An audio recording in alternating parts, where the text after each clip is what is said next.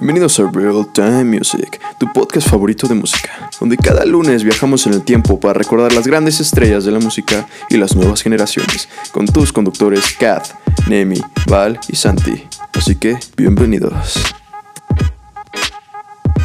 ¿Qué onda? ¿Cómo están? Bienvenidos a otro episodio de su podcast favorito de música, Real Time Music. Yo soy Santi Marquina y por favor a mi equipo increíble, preséntense. Hola, bueno, pues yo soy Val y pues sí, estamos muy emocionados de tenerlos otra vez aquí y poderles platicar acerca de otro género musical que yo siento que es como uno muy, muy conocido, muy sonado y así, que hasta hay festivales como dedicados especialmente a él, que es pues la música electrónica y esperamos que lo disfruten. Da mucho gusto que nos estén escuchando otra vez y pues espero que este sea un tema de su agrado y que lo disfruten mucho. Hola, soy Catherine Romano. Igual espero que les guste este podcast porque vamos a platicar de la música electrónica, que es el más preferido ahorita en los jóvenes del siglo XXI. La música electrónica empezó en el año 1960, más bien en la década de 1960, porque había accesibilidad del sintetizador, lo cual es como que la máquina que se usa para hacer los beats de la música electrónica. El más común era el sintetizador Moog. Y pues también, o sea, había dos pioneros en la música electrónica, que era Kraftwerk, que era una banda alemana, y Jean-Michel Jarre, que, que era un francés pionero también de la música electrónica. Y el punto era de que ellos fueron como que punto clave para hacer crecer la popularidad de la música electrónica. Y también pues muchos músicos empezaron a usar este sintetizador para hacer como que sonidos a base de elementos electrónicos y ahí es donde se crearon como que subgéneros electrónicos como el house, el techno o electro. Y también había un synth pop, que era como un tipo pop con toques de electrónica. Y ahí es donde fue el predecesor de electropop. Y también, o sea, hubo bandas muy como que influyentes en la historia, que era como Pet Shop Boys y Depeche Mode, que su música consiste en ser como que beats electrónicos también. Y en los años 90 ya empezaron a ver como que pues este género empezó a ser más establecido. Empezaron a hacer más subgéneros, o sea, como el hardstyle trance. Y además, o sea, la, electrónica se, o sea, se empezó a hacer como las pistas de baile, o sea, personas empezaron a poner ese tipo de canciones para bailar. Y pues en la actualidad la música electrónica ha sido como que una inspiración para todos los artistas del género, ¿no? Y además, o sea, el, el público joven, o sea, le queda mucho, o sea, de o sea, sigue mucho este tipo de música, además de que le gusta mucho este tipo de sonido, porque crean como que nuevos pasos como el top step. Además de que existen muchos softwares y sampleadores para grabar como que diferentes sonidos que pueden ser como similar a, a, instrumentos. O sea, en vez de tocar una guitarra y así, crean un beat con la máquina y así es como que hace, simula, como si fueran los instrumentos en reales. Entonces, o sea, o sea, ¿ustedes creen que las personas de ahorita ya no están como que apreciando la música de verdad? O que ya no están como que, o sea, esto de ya no utilizar instrumentos reales, sino máquinas que producen una misma sensación. O sea, no sé si creen que sea malo que ahora, o sea, el público joven prefiere música como que electrónica, así. Bueno, sin duda alguna, lo que primero hay que recordar es los grandes exponentes de esta música. Ahora sí que uno de los grandes pioneros de la música actual electrónica fue Daft Punk, ¿no? Después Armin Van Buren, después llegó Tiesto, David Guerra, Dead Mouse, Marshmello, Swedish House Mafia, Avicii, Kaigo, Skrillex, Martin Garrix. Eh, la verdad es que hay mucha variedad. ¿Y qué opino yo? Lo que yo opino es que depende como en cualquier cosa, depende del tipo de artista, ¿no? La verdad es que hay quienes sí ocupan loops, ocupan samples, que en cualquier lugar lo puedes comprar o hacen mixes, ya sabes, como los como cualquier DJ, ¿no? En una fiesta o algo así. Pero hay quienes, por ejemplo, he, tenido la oportunidad de ver los, el documental de Avicii. Realmente ellos son músicos. O sea, por ejemplo, Caigo, son músicos. La manera en cómo ellos hacen música eh, con un solo teclado, eh, cómo escriben sus canciones y cuando las graban en el estudio, de verdad es que son artistas, son genios musicales, sin duda alguna. Eh, yo que he tenido la oportunidad de estudiar música en, algunos aspectos, la verdad es que sus producciones, su manera de, de versatilidad, que ellos mismos hacen todo, ellos hacen todos con un controlador MIDI, con un con algunas voces o por ejemplo Caigo de repente ocupa hace nuevas canciones con, con, voces viejitas, o sea, literalmente está la grabación viejita de por ejemplo de Whitney Whitney Houston hizo una canción, es una parte muy viejita de ella, este, una grabación del estudio y él hizo una canción nueva nada más con esa voz. La verdad es que son genios musicales.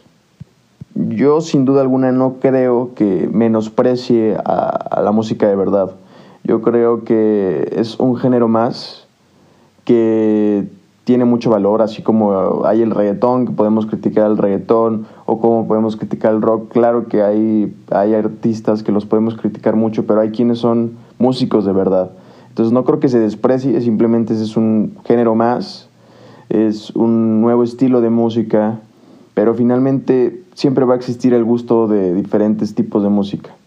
Nunca la gente se va a basar en uno solo. Considero que la música electrónica es un género musical que debería tener el mismo valor que, que las demás, porque sigue siendo música, ¿no? Y aunque ya no se utilicen instrumentos musicales clásicos, como, no sé, la guitarra o el piano, eh, pues sigue produciendo música muy buena que hace que las personas se sientan bien y pues creo que es el resultado de la evolución de la música a lo largo de tantos años, ¿no?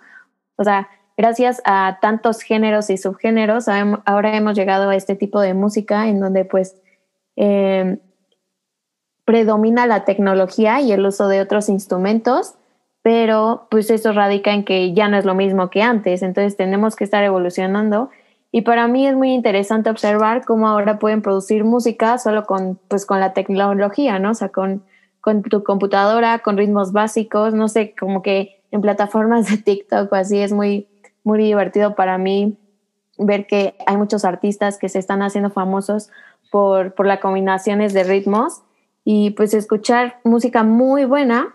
Y por otra parte, también pienso que no es malo que los adolescentes prefieran este tipo de música porque no les hace daño, simplemente es música y se puede disfrutar de la misma manera que las demás. Lo que sí creo que es importante y que debemos de tomar en cuenta es que pues no debemos de dejar a un lado los otros géneros como el rock o pop, que ya también hemos hablado, porque se perderían de mucha riqueza musical y grandes, y grandes artistas, pero en sí no veo algo malo por el cual no deberían escuchar música electrónica.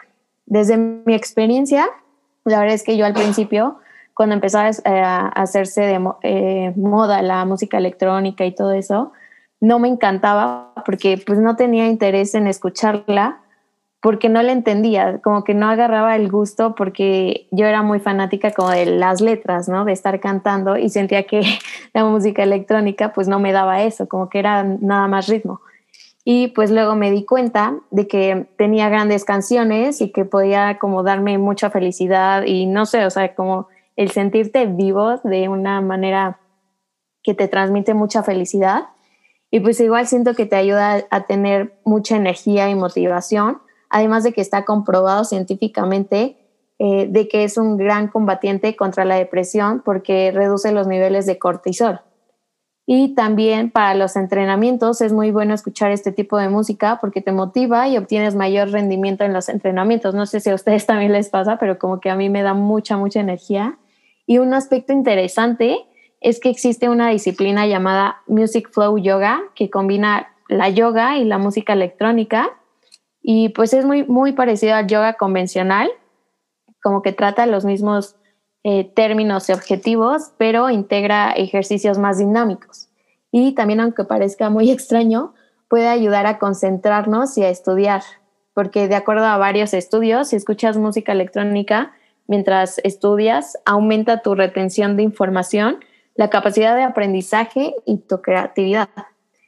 Y pues ya por último, creo que lo más importante para los, para los adolescentes hoy en día es la sensación que te brinda al escucharla, porque te da como una sensación como si estuvieras en un festival, como lo decía Val, como que te hace recordar momentos muy, muy padres con tus amigos, con, con, no sé, momentos muy especiales e igualmente considero que uno de sus, de sus aspectos más importantes es que los artistas de la música electrónica son de los pocos músicos que pueden conectar de manera tan profunda con sus audiencias. No sé ustedes cómo vean.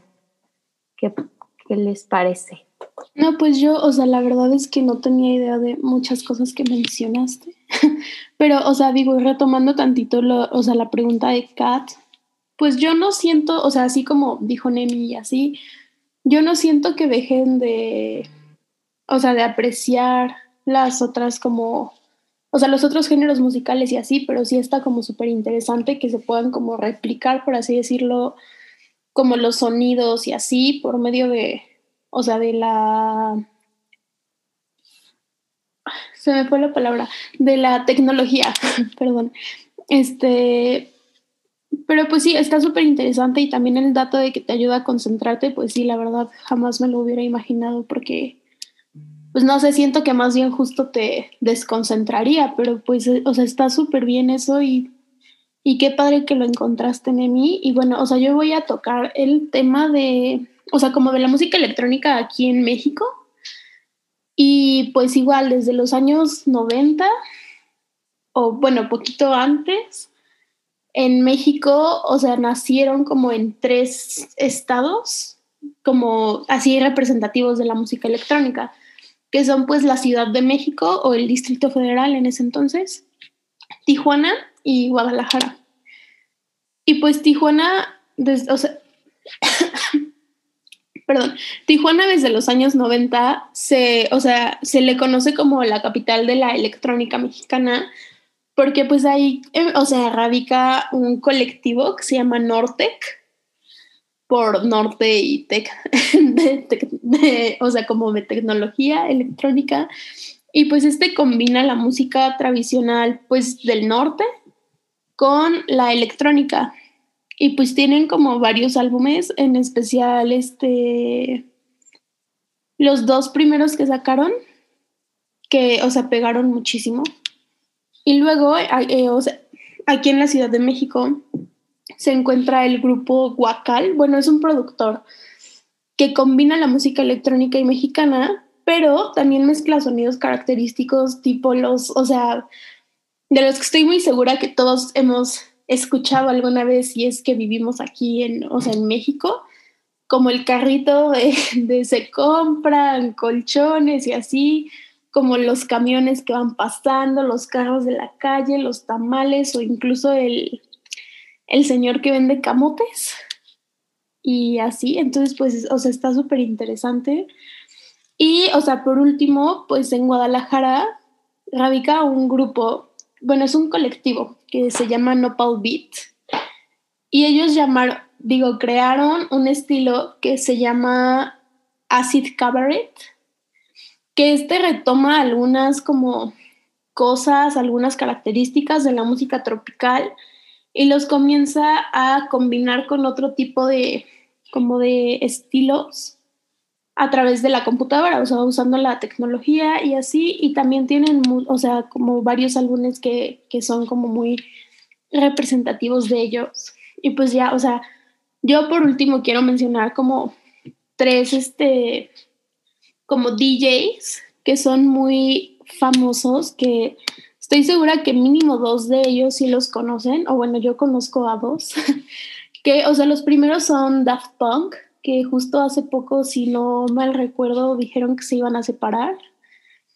Y este, que está conformado por Guy Manuel y Homing Cristo. No, Guy Manuel de Homing Cristo y Tomás Van Galter. Y pues estos eh, dos, o sea, estas dos personas siempre salen con pues sus, sus cascos, que yo creo que todos sabemos cuáles son, porque es como muy representativo de ellos y cuentan con varios premios Grammy. Luego está Armin Van Buren, que o sea, tiene un programa que se llama A State of Trends. Y pues igual ahí como que muchas personas van y pues él les ayuda y así, pues es un DJ súper reconocido. Y pues por último, Tiesto, que pues es de los DJs con más ingresos que existe. Y pues no sé ustedes qué opinan, ¿conocían estos DJs? ¿No los conocían? O igual como de lo de la música electrónica mexicana, no sé qué opinen. No, pues, o sea, yo no sabía mucho de la electrónica mexicana, pero sí tiene sentido, o sea, de que ya muchas personas están mezclando estos como que frases, ¿no? Comunes y así en canciones, ¿no? Para, para como llamar, conectarse con la audiencia mexicana. Y, y sí, sí conocía a sus DJs, los otros como Tiesto y así, porque son, sí son buenísimos, o sea, de que sí se saben conectar muy bien con su audiencia y todo. Pero ¿sabes qué? Me impresiona de que ahora como que los artistas están haciendo más como, o sea, no, o sea, se están haciendo más simples, ¿no? O sea, en vez de usar como que de instrumentos y así pican botones, ¿sabes? O sea, sí es como que necesitas mucha práctica y así para entender cómo usar como que los, las funciones de ciertas cosas, ¿no? Pero no sé si eso como que afecta mucho, o sea, si vaya a ser más fácil, no sé, la, la creación de la música. No sé qué digan ustedes. Sí, justo. Y también este, o sea, no sé, mi hermano alguna vez tuvo un... Es que la verdad no te... Bueno, creo que se llama tocadiscos, pero la verdad no tengo... No, no se llama tocadiscos, perdón. No me acuerdo cómo se llama la, la cosita como con la que tocan los DJs. Pero, o sea, la tuvo alguna vez y así. Y pues digo, igual, está chiquito. Pero aunque no, pues la neta es que siento que sí está bien difícil. O sea, como que para saber qué tienes que tocar, qué no tienes que tocar y así, sí está complicado. ¿Tú qué opinas, Nemi? Sí, no, yo también, este, respecto a los artistas, no conocía a muchos, la verdad, como que, y menos mexicanos, pero qué padre que ya como que en el país se esté dando más. Y, y, pues también siento que de lo que dice Kat, de, pues de la evolución de la música en este aspecto, como que sí siento que es muy fuerte porque, porque no sé, o sea, como que ver a una persona que puede crear música muy buena, o sea, pareciera que no, pero sí con simples ritmos, con la boca quizás solamente o con, no sé, este, con, con discos, con lo que se tenga a la mano, poder hacer una canción completa, buena, que impacte, es, es muy impactante para mí. Y pues también creo que, que, que muchos artistas han ido, o sea, como que si, si vemos las edades de los artistas representantes de este género, siento que son muy jóvenes, ¿saben? Y por eso también siento que conectan tanto con la audiencia. Exacto, o sea, hasta hay personas, o sea, conocen el beatboxing, o sea, hacen beatboxing y le meten, o sea, ruidos así, no sonidos de la boca y crean como que canciones de seis minutos que, que son recordadas por, o sea, para siempre, ¿no? Sí, justo, o sea, la verdad es que también yo alguna vez tomé clases de beatbox porque estudiaba actuación y pues e, era una materia. Bueno, no era una materia como tal, pero era parte de una materia. Y, o sea, jamás pude pasar del típico... o sea, ahí me quedé, jamás pude pasar de ahí.